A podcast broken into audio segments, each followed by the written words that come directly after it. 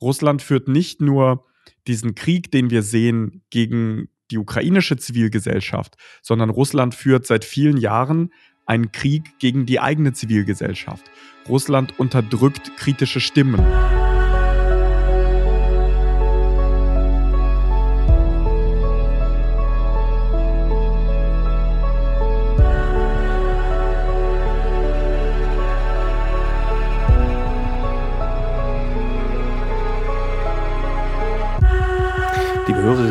Liebe Hörer, zur heutigen Folge habe ich mich mit Vassili Golot verabredet und er arbeitet ja als Korrespondent für die ARD, beziehungsweise ja, für, doch für die ARD in Kiew. Ähm, er ist Auslandskorrespondent, ist dort, berichtet aus der Ukraine, ist ja selber Ukrainer, ist in Kharkiv geboren und zog dann im Alter von zwei Jahren nach Deutschland. Er berichtet von dort unermüdlich und ich habe ein bisschen das Gefühl gehabt, dass in den letzten Wochen und Monaten, bedingt durch die Weltlage, wir zu wenig über die Ukraine erfahren. Und der Zustand der Ukraine ist ja sehr wichtig für uns Europäer, für uns Deutsche. Und wir haben gefragt, äh Quatsch, wir haben besprochen in der aktuellen Folge, ähm, über die Geduld dieses Landes. Wie sehr sind die Menschen in der Lage, das noch auszuhalten, was ja eigentlich seit 2014 in diesem Land passiert. Dieser Krieg, der seit sechs, über 600 Tagen sehr zermürbend über dieses Land hereingebrochen ist. Wie geht dieses Land mit äh, Deserteuren um, die nicht mehr können? Wie ähm, schafft es dieses Land, diesen Krieg weiterzuführen, obwohl subjektiv das Land weniger Unterstützung bekommt? Und wie überwindet dieses Land die Uneinigkeit, die möglicherweise zwischen den Politikerinnen und Politikern äh, untereinander ähm, existiert, also zum Beispiel Klitschko gegen Zelensky. Am Ende dieser Folge spekulieren wir ungewöhnlicherweise beide auch ein bisschen darüber, was wäre, wenn zum Beispiel Putin nicht mehr ist und wie bizarr es eigentlich ist, dass Nordkorea nun wieder Teil der Weltpolitik ist. Liebe Hörerinnen und Hörer, ich wünsche euch viel Neugierde in diesem Fall. Denn ich glaube, alles, was Vassili erzählt, ist von großer Wichtigkeit und hat auch einen interessanten Neuigkeitswert. Also, ähm, viel Spaß. Du hast gestern oder vorgestern auf Instagram ein Bild gepostet. Ähm, da war die ganze Ukraine rot. Das zum ersten Advent oder zum ersten Dezember, ähm, das, was passiert ist, dass es ein, eine Raketenwarnung für die gesamte Ukraine ist. Und diese Raketenwarnung sehe ich häufiger auch auf meinen ukrainischen Kontakten, auf deren Instagram-Pages. Aber was bekommt man in Kiew wirklich von diesem Krieg gerade mit? Weil du bist ja in Kiew. Eine Minute bevor wir angefangen haben zu sprechen, gab es Entwarnung. Es gab heute wieder einen längeren Luftalarm. Dieser Luftalarm wird dann ausgelöst, wenn zum Beispiel Flugzeuge auf russischem Staatsgebiet abheben, die potenziell ra mit Raketen beladen sein können. Und ähm, die Menschen werden gewarnt, weil wenn diese Raketen... Das passiert gerade wieder. Das ja, ist aber ich höre gerade, das ist wieder ein Alarm. Musst du jetzt weg oder bleibst du sitzen? Das ist die Stimme von Luke Skywalker. Ich mache das mal kurz weg. Wirklich? Ähm, das ist Mark Hamill? Ja, Mark Hamill spricht äh, die englische Version ähm, des äh, ukrainischen Luftalarms in der offiziellen App. Und ich habe tatsächlich irgendwann umgestellt von ukrainisch auf englisch, weil seine Stimme einfach so unfassbar beruhigend ist. Selbst wenn du so eine Scheißnachricht wie diese hier gerade bekommst. Und der hat ja gerade gesagt, dein, dein, dein Selbstbewusstsein ist dein Schicksal, wenn so sinngemäß, wenn du dich da vertraust jetzt, dass nichts passiert, dann bringt es dich um, im Prinzip, sa sagt er ja. Genau, also äh, überschätz dich nicht selber, sondern ähm, begib dich in Sicherheit. Und was ich jetzt mache, ist das, was die allermeisten Menschen machen, die jetzt seit mehr als 640 Tagen mit diesem Angriffskrieg leben. Ich check erstmal ähm, die Apps. Es gibt inzwischen ähm, auf Telegram einen Kanal der ukrainischen Luftwaffe und der informiert ähm, schreibt, ähm, was konkret wo gerade passiert. Dann gibt es noch ein paar andere Kanäle, nicht offizielle, die aber auch ganz gut informiert sind.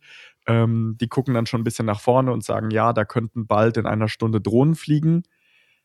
Aktuell sehe ich keine.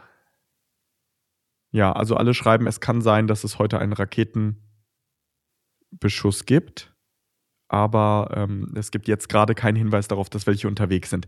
Wenn welche unterwegs sein würden, dann hätte man hier, weil wir nicht ganz so nah an der russischen Grenze sind, so 15 bis 20 Minuten Zeit, sich in Sicherheit zu bringen.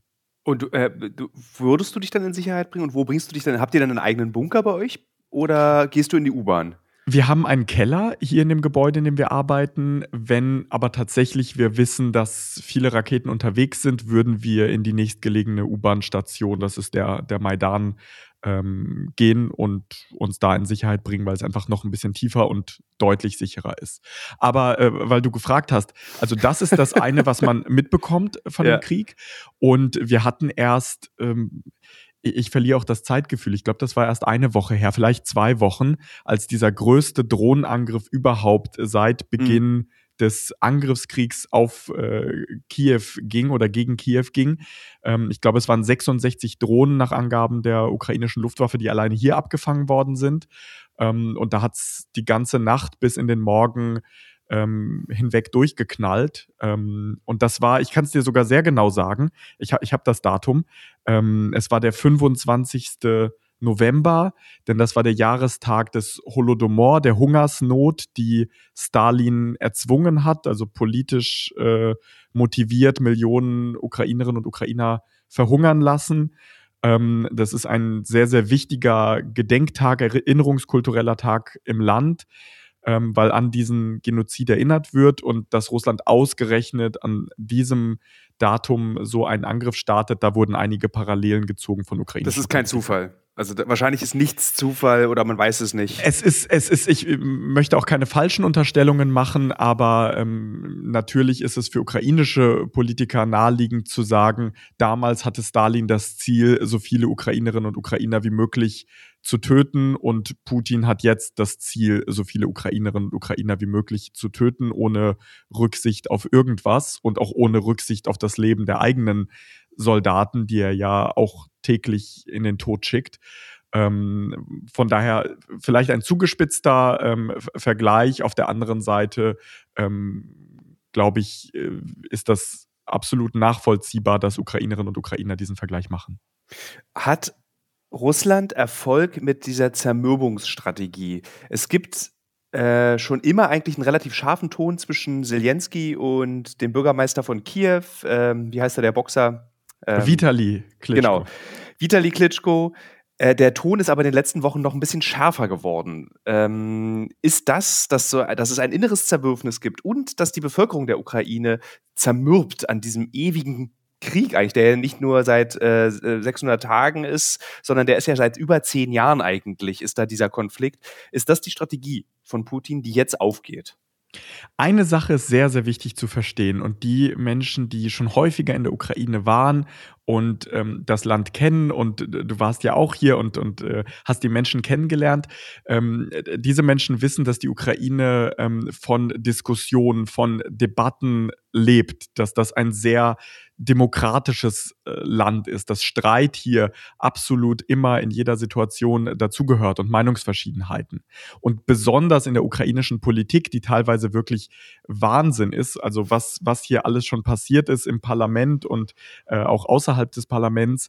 Ähm, und umso ungewöhnlicher war es, dass dieses Land so diszipliniert ähm, nahezu mit einer Stimme über die vergangenen Monate gesprochen hat. Im Inneren, und das haben wir hier natürlich mitbekommen, ist dieser Streit nie verschwunden? Ist ähm, die Kritik, die ein Klitschko, die ein Poroschenko, der ehemalige Präsident der Ukraine, an Zelensky äußern, das ist nie verstummt. Das hat sich dann eher so in diese Facebook-Debattenzirkel verzogen, weil das das Medium ist, in dem die Ukraine diskutiert. Ähm, und jetzt in einer Phase, wo auch ein äh, gewisser Konflikt deutlich wird zwischen dem Militär, zwischen Valeri Saluzhny, dem sehr beliebten Oberkommandierenden, und der politischen Führung ähm, um Zelensky. Ähm, da versuchen natürlich andere politische Kräfte, diesen Streit zu nutzen ähm, für die eigenen Interessen. Ich persönlich finde, das ist gut, das ist gesund, denn in der Ukraine gibt es verschiedene Positionen, vor allem verschiedene Ansätze, aber im Kern sind sich sowohl Klitschko als auch Poroschenko als auch Zelensky und Saluzhny und die überwiegende Mehrheit ähm, der Gesellschaft einig, dass es darum geht, das eigene Staatsgebiet weiter zu verteidigen, dass es keine Option ist, aufzugeben und Russland das ukrainische Staatsgebiet zu überlassen. Aber in den Nuancen, wie man das macht, wie man dazu kommt, wie man sich besser verteidigt, da gibt es Unterschiede und da gibt es jetzt auch wieder einen schärferen Ton. Ähm, es gab Aufnahmen, äh, das war im Übrigen ein geiler Tagesthemen. Ton gerade. Das war dieses, du hast diese, diese Betonung ganz am Ende der, der Antwort. Sorry. Ich, ich, ich, ich, wollte nie so werden und jetzt sagst du mir ins Gesicht, dass ich so geworden bin. Nein, nicht du bist so geworden, aber sagen wir es mal so, die Betonung des Endes deines letzten Satzes hatte so eine Andeutung. Unterbrich so. mich gerne, dass ich gar nicht erst dazu komme. ähm, die BBC hat glaube, ich glaube, es war die BBC, hat in den letzten, ich glaube, vor ein paar Wochen oder letzte Woche einen Bericht darüber gebracht, dass es immer mehr Deserteure auch in den, äh, in der, auf ukrainischem Gebiet gibt, weil sie einfach nicht mehr können, weil sie keinen Bock mehr haben, weil es zu gefährlich geworden ist, weil der Winter kommt und der Winter ist hart in der Ukraine, besonders im Osten der Ukraine. Ähm, wird über dieses Thema Deserteure gesprochen, weil das ist sowohl auf russischer Seite als auf ukrainischer Seite ein krasses Thema, wo ein Männlichkeitsbild mit reinspielt, wo so ein nationalistisches Bild mit reinspielt. Deswegen frage ich mich, wie gehen die Ukrainer jetzt mit diesem möglichen neuen großen Anzahl an Deserteuren um? Das Thema ist sogar noch größer. Und ähm, ich habe jetzt selber gerade für die Tagesthemen darüber berichtet und heute, ähm, jetzt bevor ich zu dir äh, gehüpft bin für die Tagesschau, ähm, einen Film fertig gemacht. Dieses Thema hat verschiedene Ebenen. Ich war gestern auf dem Maidan bei einem Protest. Obwohl es eigentlich ein Versammlungsverbot gibt aufgrund des Krieges, trotzdem haben sich dort, ähm, ich glaube, 200 Frauen, auch Kinder eingefunden mit Plakaten, die sich hingestellt haben und gesagt haben, es ist genug, wir wollen, dass unsere Männer zurück nach Hause kommen die kämpfen teilweise seit mehr als 600 Tagen unter widrigsten Bedingungen. Und ähm, es ist einfach unmenschlich, dass sie eine Art One-Way-Ticket gekauft haben. Sie sind damals zur Armee gegangen, freiwillig, weil sie gesagt haben, am 24. Februar oder einige Tage danach, es geht jetzt darum, ob dieses Land überhaupt noch ähm, weiter existiert, sich verteidigen kann oder ähm, ob äh, Russland hier alles überrollt. Aber zu diesem Zeitpunkt wussten sie nicht, dass sie 600 Tage später immer noch in irgendwelchen Schützengräben sein würden und äh, zwar nicht mehr um Kiew drumherum, sondern irgendwo im Osten der Ukraine. Und deswegen sagen die Frauen, es gibt genügend andere Männer in der Ukraine, die an die Front gehen könnten, die ausgebildet werden müssen dafür. Es gibt eine Wehrpflicht. Und für unsere Männer ist es Zeit, zurückzukommen, auch zu ihren Kindern zurückzukommen, sich auch zu erholen. Das heißt nicht, dass sie nicht vielleicht in einem Jahr oder in anderthalb Jahren dann wieder reinrotieren würden, wenn dieser Krieg dann noch andauert. Aber der zentrale Punkt, und äh, deshalb ist deine Frage genau richtig, der Punkt ist, wir sind in einer neuen Phase dieses Krieges. Die Menschen in der Ukraine haben verstanden, dass das kein kurzer Krieg sein wird, dass dieser Krieg nicht schon ähm, in einem Monat, in einem halben Jahr vorbei sein wird. Und deswegen wird jetzt gesellschaftlich darüber verhandelt, wie geht man damit um. Noch ein Beispiel, wenn du desertierst, also wenn du einfach sagst, ich, ich kann nicht mehr. Ich habe mit einem Soldaten gesprochen, der sagt, ich kann nicht mehr. Ähm, der hat eine Petition auch gestartet und sagt, andere können auch nicht mehr. Wenn der jetzt weggehen würde, dann droht ihm eine Gefängnisstrafe. Wenn er einfach sagt, ich lasse jetzt alles stehen und liegen, ich bin völlig am Ende, das sieht man ihm auch an, ähm, dann droht ihm eine Gefängnisstrafe. Jemand anders, der bisher keinen einzigen Tag gekämpft hat, der aber auch wehrpflichtig ist und das umgangen hat, wenn der irgendwie erwischt wird, dann droht ihm eine Geldstrafe. Vielleicht ungefähr so, wie wenn er zu schnell Auto gefahren ist. Und da sagen viele in der Ukraine, das steht nicht im Verhältnis mhm. Es ist Bürgerpflicht, jetzt den Staat zu verteidigen. Eine Mehrheit steht dahinter.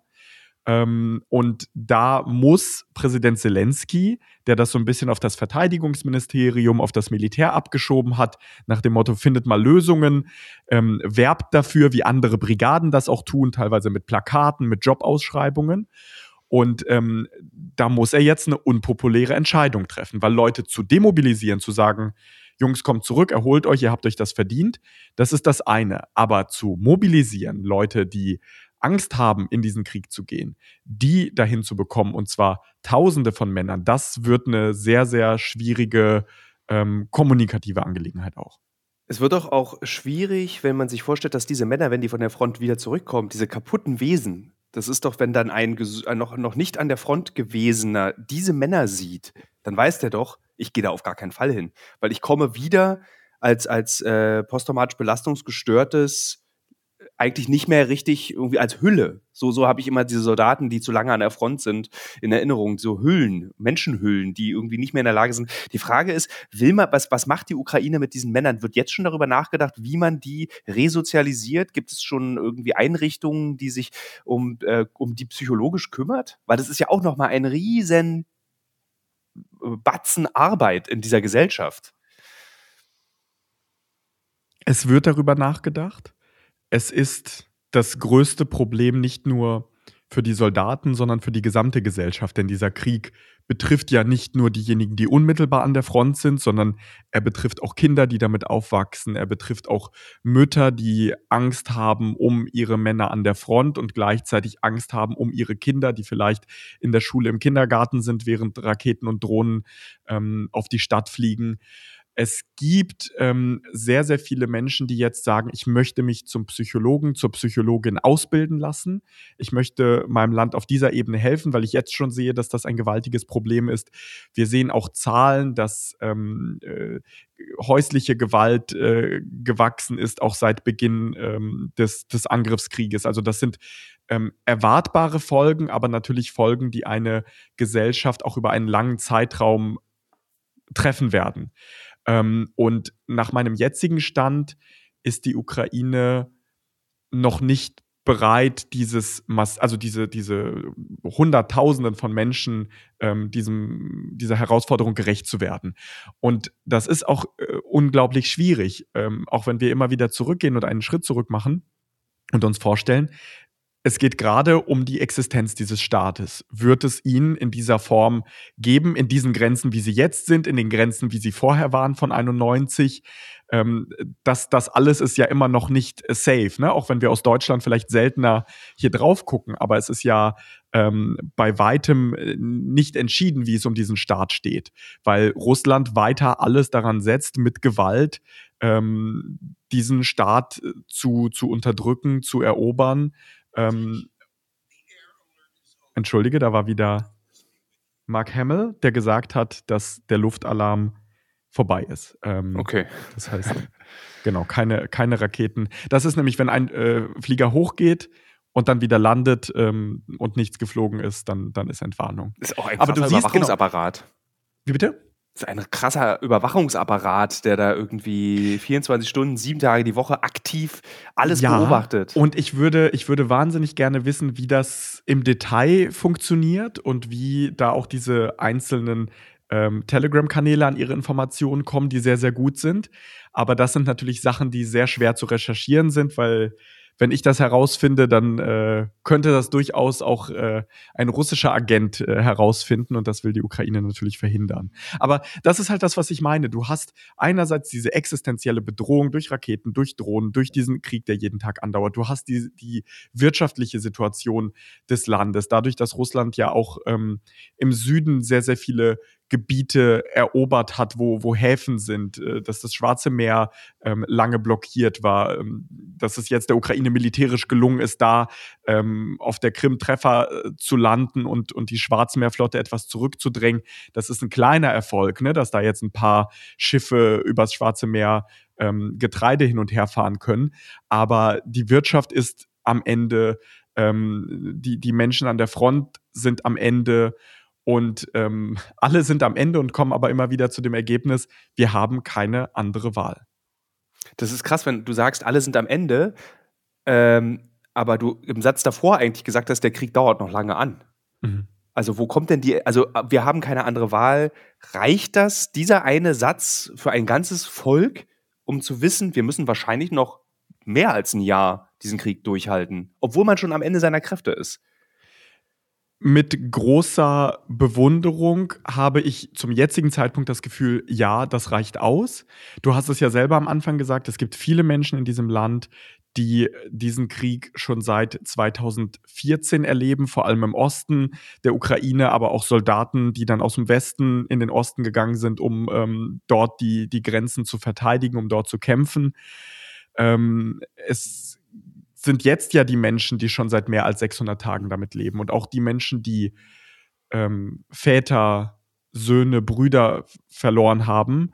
Auch diese Menschen sagen mir im Gespräch, sie sind ja nicht einfach so ums Leben gekommen. Sie sind ums Leben gekommen, um das Land zu beschützen. Und wenn wir das Land jetzt aufgeben, dann sind sie ohne Grund gestorben. Mhm. Und ähm, diese, diese verschiedenen Ebenen führen eben dazu, dass die Leute, ähm, die auch ganz nah an der Grenze zu Russland leben und ständig unter Beschuss sind, dass die sagen, wir sind am Arsch, aber was sollen wir machen? Das ist unser Zuhause, wir wollen hier nicht weg. Und wenn es, ich male das jetzt mal düster zu Ende, wenn es dazu kommt, dass die westlichen Hilfen eingestellt werden, dass die Ukraine nicht die Unterstützung bekommt, die sie gerade bekommt, dass Russland noch weiter vorrückt, ähm, dann wird dieses Land noch weiter leiden. Aber ich sehe nicht, dass dieses Land aufhören wird zu kämpfen. Die Ukraine ist ja in Deutschland und auch in anderen europäischen Ländern Teil eines Kulturkampfes geworden. Und zwar einer neuen Friedensbewegung, Bewegung, die allen Grund hat und von, auch total das Recht hat, natürlich zu existieren. Aber diese Friedensbewegung fordert im Blick auf die Ukraine und auf Israel-Palästina diese Entwaffnung, diese rigorose Entwaffnung. Vor zwei Jahren hat man noch gesagt, das sind alles Naivlinge. Jetzt wächst aber diese Bewegung. Wie reagierte die Bevölkerung der Ukraine auf diesen in Europa lauter werdenden Wunsch, diesen Krieg am Tisch zu beenden und nicht mit Waffen? Oder spielt es überhaupt gar keine Rolle? Das spielt, eine, das, das spielt natürlich eine Rolle. Die Menschen in der Ukraine verfolgen sehr genau die Diskussion in Deutschland, auch in den USA, auch in anderen Staaten. Und ähm, sie versuchen immer wieder, äh, genau wie, wie ihre Politikerinnen und Politiker das tun, Argumente einzubringen und zu sagen, niemand wünscht sich mehr Frieden als die Ukrainerinnen und Ukrainer selber. Hier wollte niemand diesen Krieg in diesem Land. Hier wollten alle auf dem eigenen Staatsgebiet so leben, wie sie es als Demokratie, als eigenständiger Staat für sich für richtig erachten. Wladimir Putin, Russland will das nicht. Ähm, will diese Menschen nicht so leben lassen, wie sie sind, will sie nicht den Weg gehen lassen in Richtung Europäische Union, für den sie sich mehrheitlich entschieden haben. Und wir haben ja seit 2014 über viele Jahre sehr, sehr viele Verhandlungsrunden gesehen. Minsk I, Minsk II, die Abkommen, die es damals gegeben hat, auch über Waffenstillstand im Osten der Ukraine.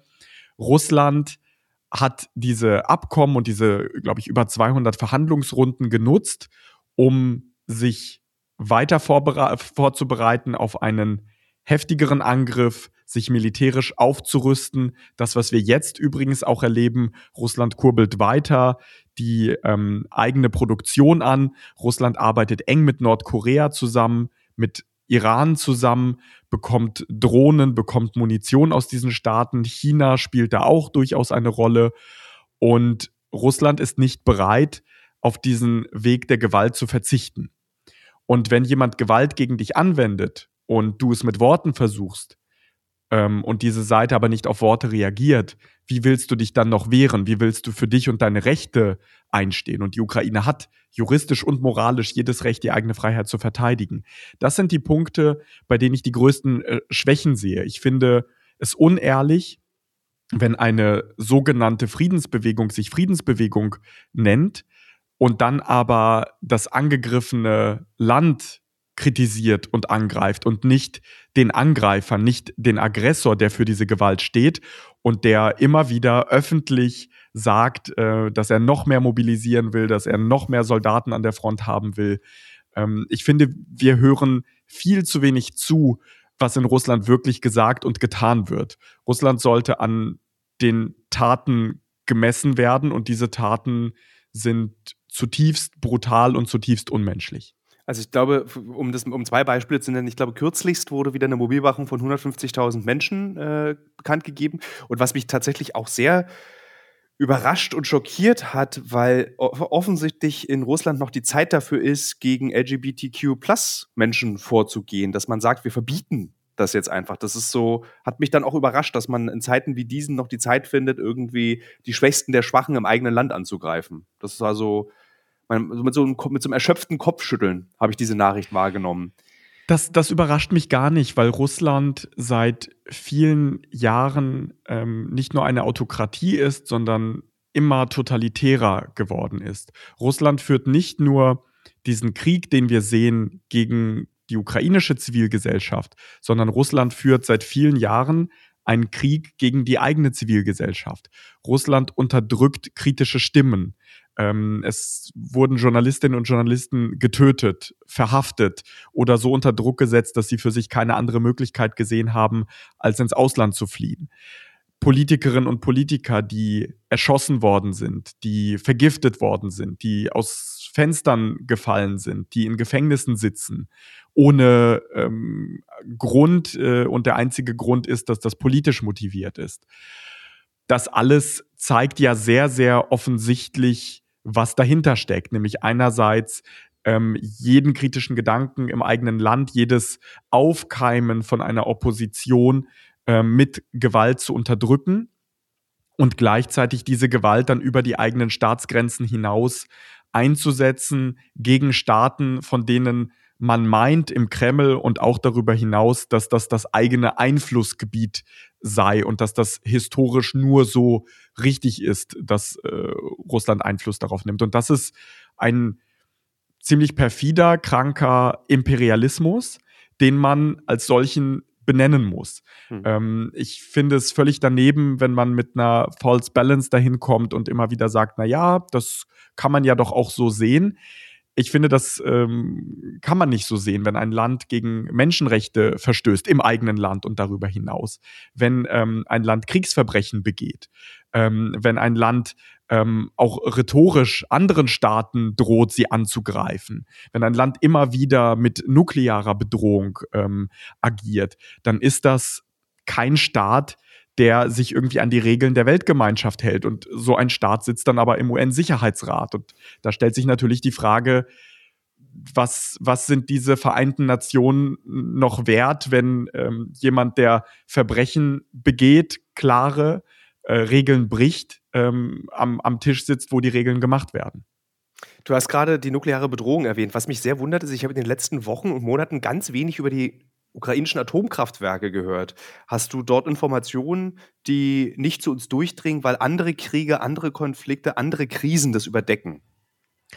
Die Informationen sind ziemlich unverändert. Solange das Atomkraftwerk Saporizhia besetzt ist, solange russische Truppen dort sind, ist das eine Gefahr. Ist das eine Gefahr für die Ukraine? Ist das eine Gefahr für Europa und wahrscheinlich sogar die ganze Welt? Ähm, diese Situation hat sich erstaunlicherweise nie, nie verändert. Aus ukrainischer Sicht ist das konstant eine Gefahr. Und ich war zum Beispiel in der Stadt Saporizhia, als es dann zum wiederholten Male ähm, Berichte gab nach dem Motto, jetzt könnte was passieren ähm, bin ich dorthin gefahren und die Leute haben gesagt, na ja, aus unserer Sicht kann die ganze Zeit was passieren, weil da sind russische Soldaten. Das ukrainische Militär, wieso sollte das ein Interesse haben, ähm, das eigene Land auf dramatische Art und Weise zu verseuchen? Ähm, das ukrainische Militär hat natürlich das Ziel, dieses Gebiet zu befreien, ähm, dass äh, wieder die Ukraine Kontrolle über dieses eigene Atomkraftwerk hat. Aber solange da ähm, russische Soldaten sind, besteht eine Unsicherheit, auch wenn wir jetzt nicht täglich darüber berichten, aber die Gefahr ist da. Wir haben mhm. keine Einsicht darüber, was da passiert, was da gemacht wird. Es gibt immer wieder Fälle, ähm, dass, dass dort dann irgendwie die, die Stromzufuhr ähm, äh, ausgestellt ist und dann kann man wieder aufatmen, heute, weil sie dann doch wieder hergestellt war, Heute war wieder gerade irgendein Stromausfall oder irgendwas habe ich gerade nämlich gelesen. Ganz, was eine ganz kleine so, Meldung. Genau, ja. aber es ist, es ist eine konstante Gefahr und diese Gefahr wird so lange bleiben, nicht nur dort, sondern auch in verschiedenen Teilen ähm, der besetzten Ukraine 20 Prozent des Staatsgebiets, auf dem sich russische Soldaten aufhalten. Das ist auch äh, liebe Grüße an die sogenannte Friedensbewegung. Es ist kein Frieden, wenn morgen Waffenstillstand ist. Dann werden immer noch Menschen in den besetzten Gebieten terrorisiert, ukrainische Staatsbürgerinnen und Staatsbürger. Dann werden immer noch möglicherweise ukrainische Kinder deportiert nach Russland und dort zur Adoption freigegeben. Ähm, das alles ist etwas, wo wir vielleicht weniger hingucken seit einigen Monaten. Das ist aber nicht weg. Das ist immer noch die Lebensrealität der Menschen in diesem Land. Lass uns einmal was ganz Unjournalistisches tun, was man wirklich nicht macht, und zwar spekulieren. Ähm, ich habe aber diese, diese kindliche Frage, stelle ich mir regelmäßig. Was ist eigentlich, wenn die Gerüchte um Putin wahr sind und der Mann ist schwer krank und er stirbt? Ist dann der Konflikt vorbei oder gibt es auf ukrainischer Ebene schon eine Überlegung einer politischen Nachfolge dieses Mannes? Also wer diesen Krieg, wer diese Konflikte übernimmt? Oder sagt man dann so, das ist so wie bei Hitler, nachdem er sich erschossen hat, war alles vorbei? Ich bin jetzt ganz langweilig. Ich mag solche Spekulationen nicht. Deswegen habe ich es extra betont. Ja, ja, ja. äh, ich, ich, ich kenne diese Spekulationen seit ähm, boah, also bewusst seit 15 Jahren, oh, guck mal, jetzt sieht sein Gesicht aber so aus. In der Ukraine wird auch noch gerne spekuliert, wie viele Doppelgänger Putin eigentlich hat. Ähm, ich, ich, ich lese mir solche Artikel auch durch und ich muss dann immer ähm, ein, ein bisschen schmunzeln, aber ähm, ich, ich halte das für nicht seriös. Aber worauf ich äh, sehr gerne antworte, ist diese Frage, die sehr, sehr oft auch kommt, die mir auch sehr oft gestellt wird. Ähm, ist es denn nicht vielleicht besser, irgendwie mit Putin eine Art Abmachung äh, zu, zu, finden, weil wer weiß, vielleicht kommt dann ja doch irgendwann jemand Schlimmeres. Und auch das ist natürlich nicht seriös, weil äh, Putin ist aus ukrainischer Sicht maximal schlimm. Er besetzt Staatsgebiet, er terrorisiert Menschen, er lässt Menschen foltern, er ähm, hat den Tod von Zehntausenden, wenn nicht äh, gesamt Hunderttausenden Menschen zu verantworten. Und ähm, zu sagen, ob es nicht schlimmer geht, ist aus ukrainischer Sicht zumindest sehr, sehr zynisch. Aber der Punkt ist natürlich, dass ähm, Russland, und das dürfen wir nicht vergessen, in einer sehr, sehr schlechten wirtschaftlichen Lage ist. Russland ist ein armes Land. Sehr, sehr viele Menschen haben nicht mal Zugang zum Kanalisationssystem. Ähm, es gab eine oder es gibt immer noch eine sehr, sehr reiche Elite, die diese gesamten äh, Milliardeneinnahmen unter sich aufgeteilt hat und äh, die Bevölkerung hat eh wenig davon gesehen. Deshalb leidet die Bevölkerung jetzt auch ähm, äh, zumindest kurzfristig nicht so sehr unter den Sanktionen, weil vor allem diese reiche Elite, die ohnehin viel hatte, eher darunter leidet. So. Und ähm, die Menschen, die Menschen schon immer arm gehalten wurden. Aber ähm, Russland hat sehr, sehr viele eigene Probleme und diese Kriege, die Putin führt, lenken von den Problemen ab, weil man dann immer schön sagen kann, wir müssen uns gegen den äußeren Feind, gegen die NATO, gegen den Westen, der eigentlich unsere, unser Land, unsere Lebensvorstellung zerstören will, gegen den müssen wir uns irgendwie zusammenschwören.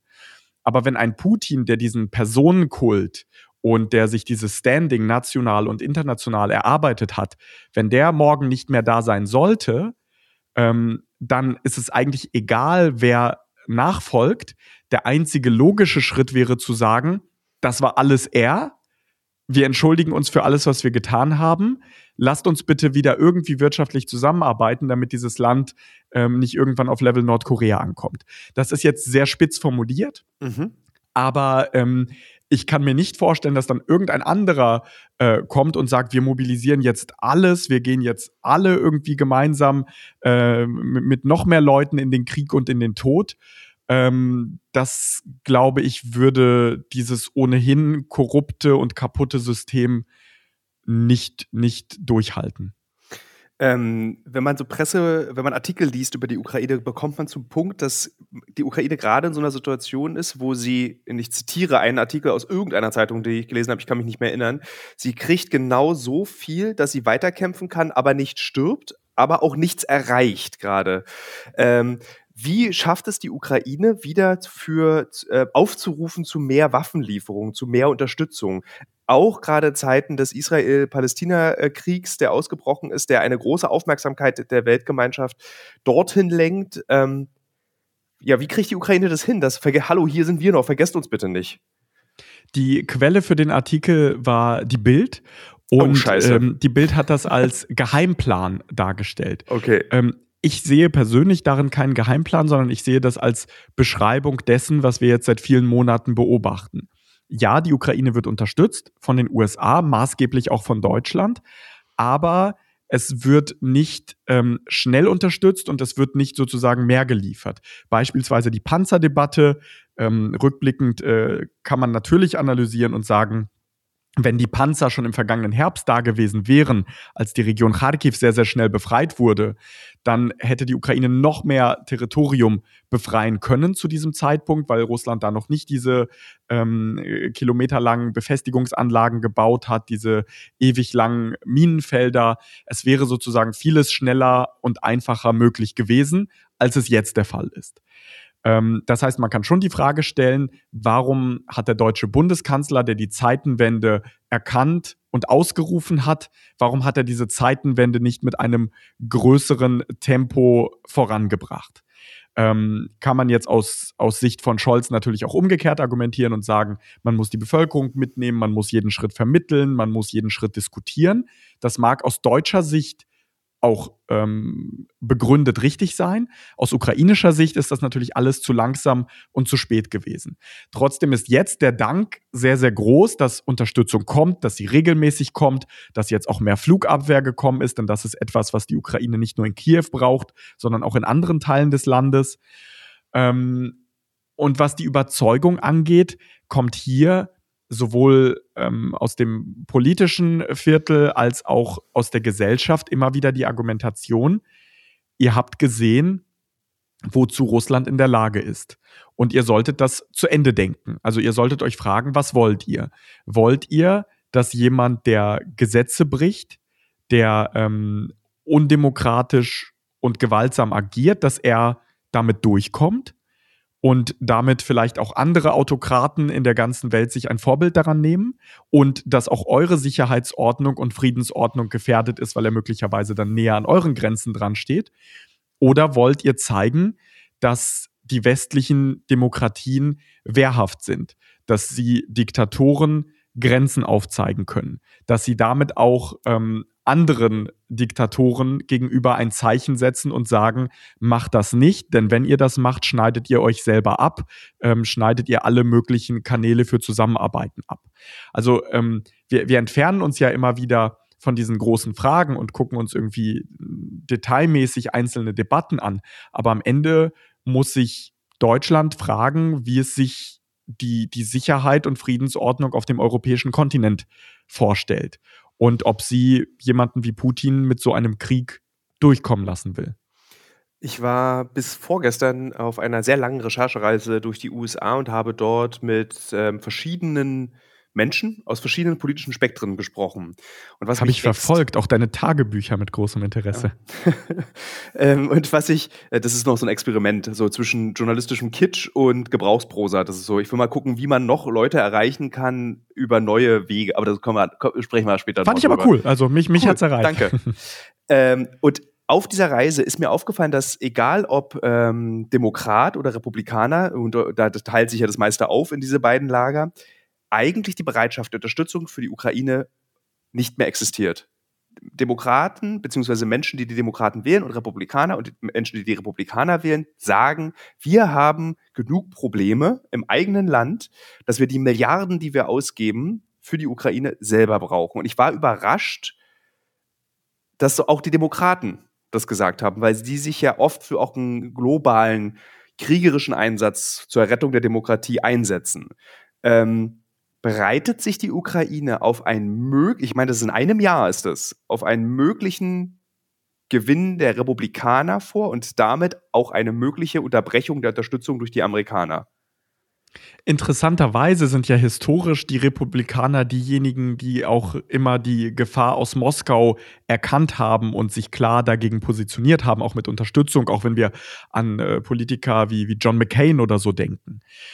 Und die Frage, die du stellst, auch die würde ich umdrehen.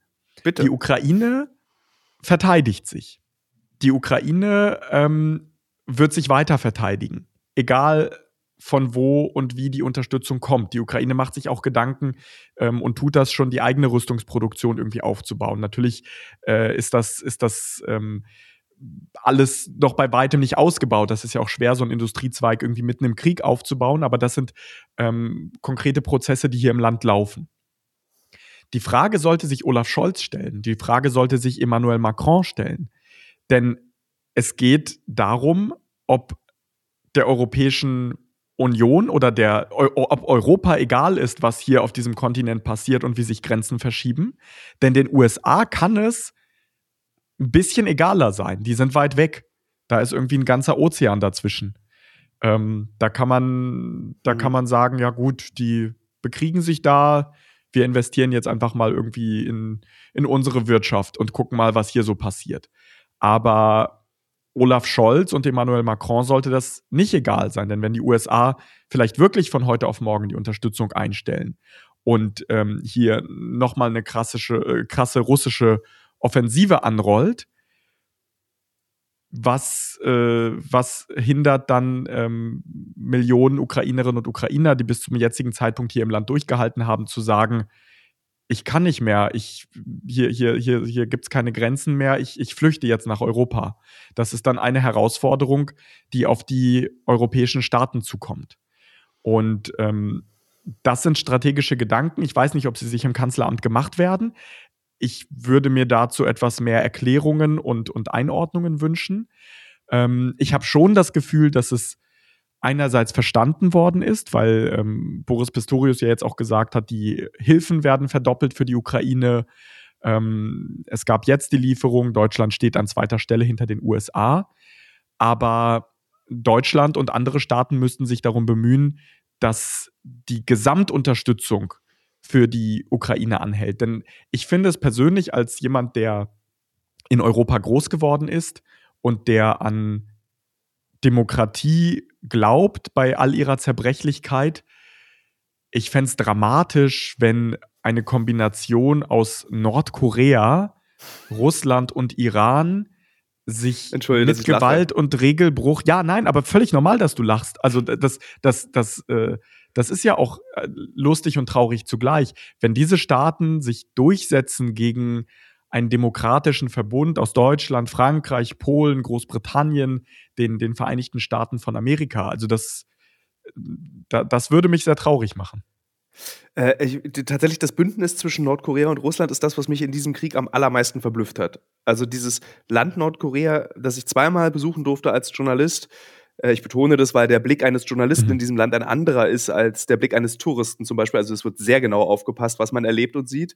Ähm, dass dieses Land, das nichts hat, sich jetzt, jetzt wieder auf globaler Ebene mitspielt. Mit Satellitentests, mit Raketentests, mit hauptsächlich militärischer Unterstützung. Ich glaube, sie liefern Munition, liefern sie auch an Russland. Ähm, dass dieses Land, was wirklich nichts hat außer Hungersnöte, auf dem internationalen Parkett mitspielen darf wieder. Das hat mich so überrascht. Oder wir drehen es um und stellen uns vor, dass ein Wladimir Putin, ein russischer Präsident, der schon bei der Queen zum Tee eingeladen war, der im Weißen Haus saß, der im Deutschen Bundestag eine Rede gehalten hat, dass dieser Politiker des größten Landes der Welt, und Politiker ist wahrscheinlich inzwischen wirklich das falsche Wort, wenn man über ihn spricht, das ist ein ähm, Mensch, der ähm, Verbrechen begeht, ähm, ein, ein Machthaber, ähm, dass er jetzt keine andere Wahl hat, als sich mit äh, dem Staatschef von Nordkorea abzugeben und ähm, sich von einem so armen Land beliefern zu lassen mit Munition, ähm, von der ich auch gehört habe, dass sie teilweise äh, früher explodiert, als sie sollte und dass sich russische Soldaten da auch in Telegram-Kanälen drüber beschweren. Also das ist das Level, ähm, auf dem Russland international angekommen ist mit äh, Unterstützerstaaten wie Syrien, Belarus, Nordkorea. Ähm, das, das ist schon ein, ein ähm, global politisch oder ähm, auf, auf der Ebene betrachtet ein, ein massiver Abstieg. Ich habe äh, auch, auch interessant in den USA ein Interview mit einer Gruppe von Menschen, das kann ich ja dann off the record mal erzählen, mhm. geführt ähm, die so ein bisschen im Untergrund in den USA agieren. Und die erzählten mir, es ist interessant, dass für die eine Seite ist immer der andere der Feind. Du kannst es aber immer auch aus der anderen Seite betrachten. Und wenn man einmal diese Welt umdreht, ist ja Russland eigentlich neben Syrien, Nordkorea, China, bekommt ja auch Unterstützung von einer, also es gibt diese andere Welt, die mhm. da auf unserem Globus existiert. Wir haben diesen Kulturkampf globalisiert. Es ist sozusagen die gesamte Weltgeschichte ist jetzt wieder in Gut und Böse geteilt, was sich genau umdrehen lässt, auch auf der anderen Seite. Also wir sind die Bösen für die anderen. Und sollte uns das nicht noch mehr zu, besorgen, dass zum Beispiel auch viele afrikanische Staaten eben einen Verbündeten in Russland sehen und nicht zum Beispiel in Europa. Also mich, ich ziehe meine Stirn in Sorgenfalten zusammen, wenn ich darüber nachdenke, dass eben Russland nicht mehr dieser James Bond-Feind ist, sondern dass es ein globales Phänomen ist. Es sollte uns nicht besorgen, es sollte dazu anregen, konstruktive Lösungen zu finden. Wir sollten uns die Frage stellen, warum haben diese Staaten ein Interesse daran, mit Russland zusammenzuarbeiten? Und das ist, glaube ich, aus deutscher Sicht gar nicht so schwer zu beantworten, denn Deutschland hat jahrelang die Augen vor russischen Menschenrechtsverbrechen verschlossen, vor Kriegen, die Russland geführt hat, verschlossen und an der Kooperation mit Russland festgehalten, weil es einfach bequem war. Es war irgendwie billiges Gas, billiges Öl, ähm, und ja, dann macht man halt irgendwie ein Auge zu, wenn ein Oppositioneller erschossen wird und ähm, beschwert sich formal darüber, aber das war bequemer, als sich mit irgendwie einem Staat, der irgendwie nervig ist, wie die Ukraine seriös zu beschäftigen und diese Warnrufe zu hören. Genauso die Balten in der EU, ja, die sind zwar irgendwie da, aber die nerven und die Polen auch. Ähm, also es war jahrelang eine Blindheit mit Blick auf den Osten Europas. Und ähm, für viele afrikanische Staaten ist es aus wirtschaftlichen Gründen lukrativ, mit Russland zusammenzuarbeiten. Genauso Indien. Indien ist ein demokratischer Staat. Ähm, Indien könnte aus vielen Gründen und ich glaube würde sogar ähm, bei allen Schwierigkeiten, die es da auch mit der Demokratie gibt, aber wir machen jetzt keinen, keinen großen Indien-Exkurs. Ähm, aber Indien braucht Anreize, damit es Russland sagt, wir wollen nicht mehr mit dir zusammenarbeiten. Indien ist abhängig, ähm, was die Rüstungsindustrie angeht von Russland. Indien ist, ähm, was die, die eigene Versorgung angeht, auch auf vielen Ebenen abhängig von Russland. Und ähm, um Russland sozusagen von diesem Platz zu verschieben, bräuchte es eine strategische Neukalibrierung im Westen, die teilweise auch passiert.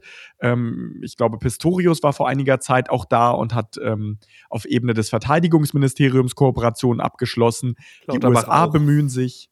Genau, genau. Um also Medizin und all diese Deals, die es ja gibt, zu Genau, genau, genau. Habeck, glaube ich auch. Also es, es, es passiert, es passiert einiges auf dieser Ebene, aber das sind eben alles Prozesse, an denen Russland seit sehr, sehr vielen Jahren gearbeitet hat oder auch eigentlich seit Ende der, seit dem Zerfall der Sowjetunion festgehalten hat an bestimmten strategischen Kooperationen und bei denen der Westen das verschlafen hat, weil er sich dachte, naja, Russland ist ja eigentlich auch unser Partner.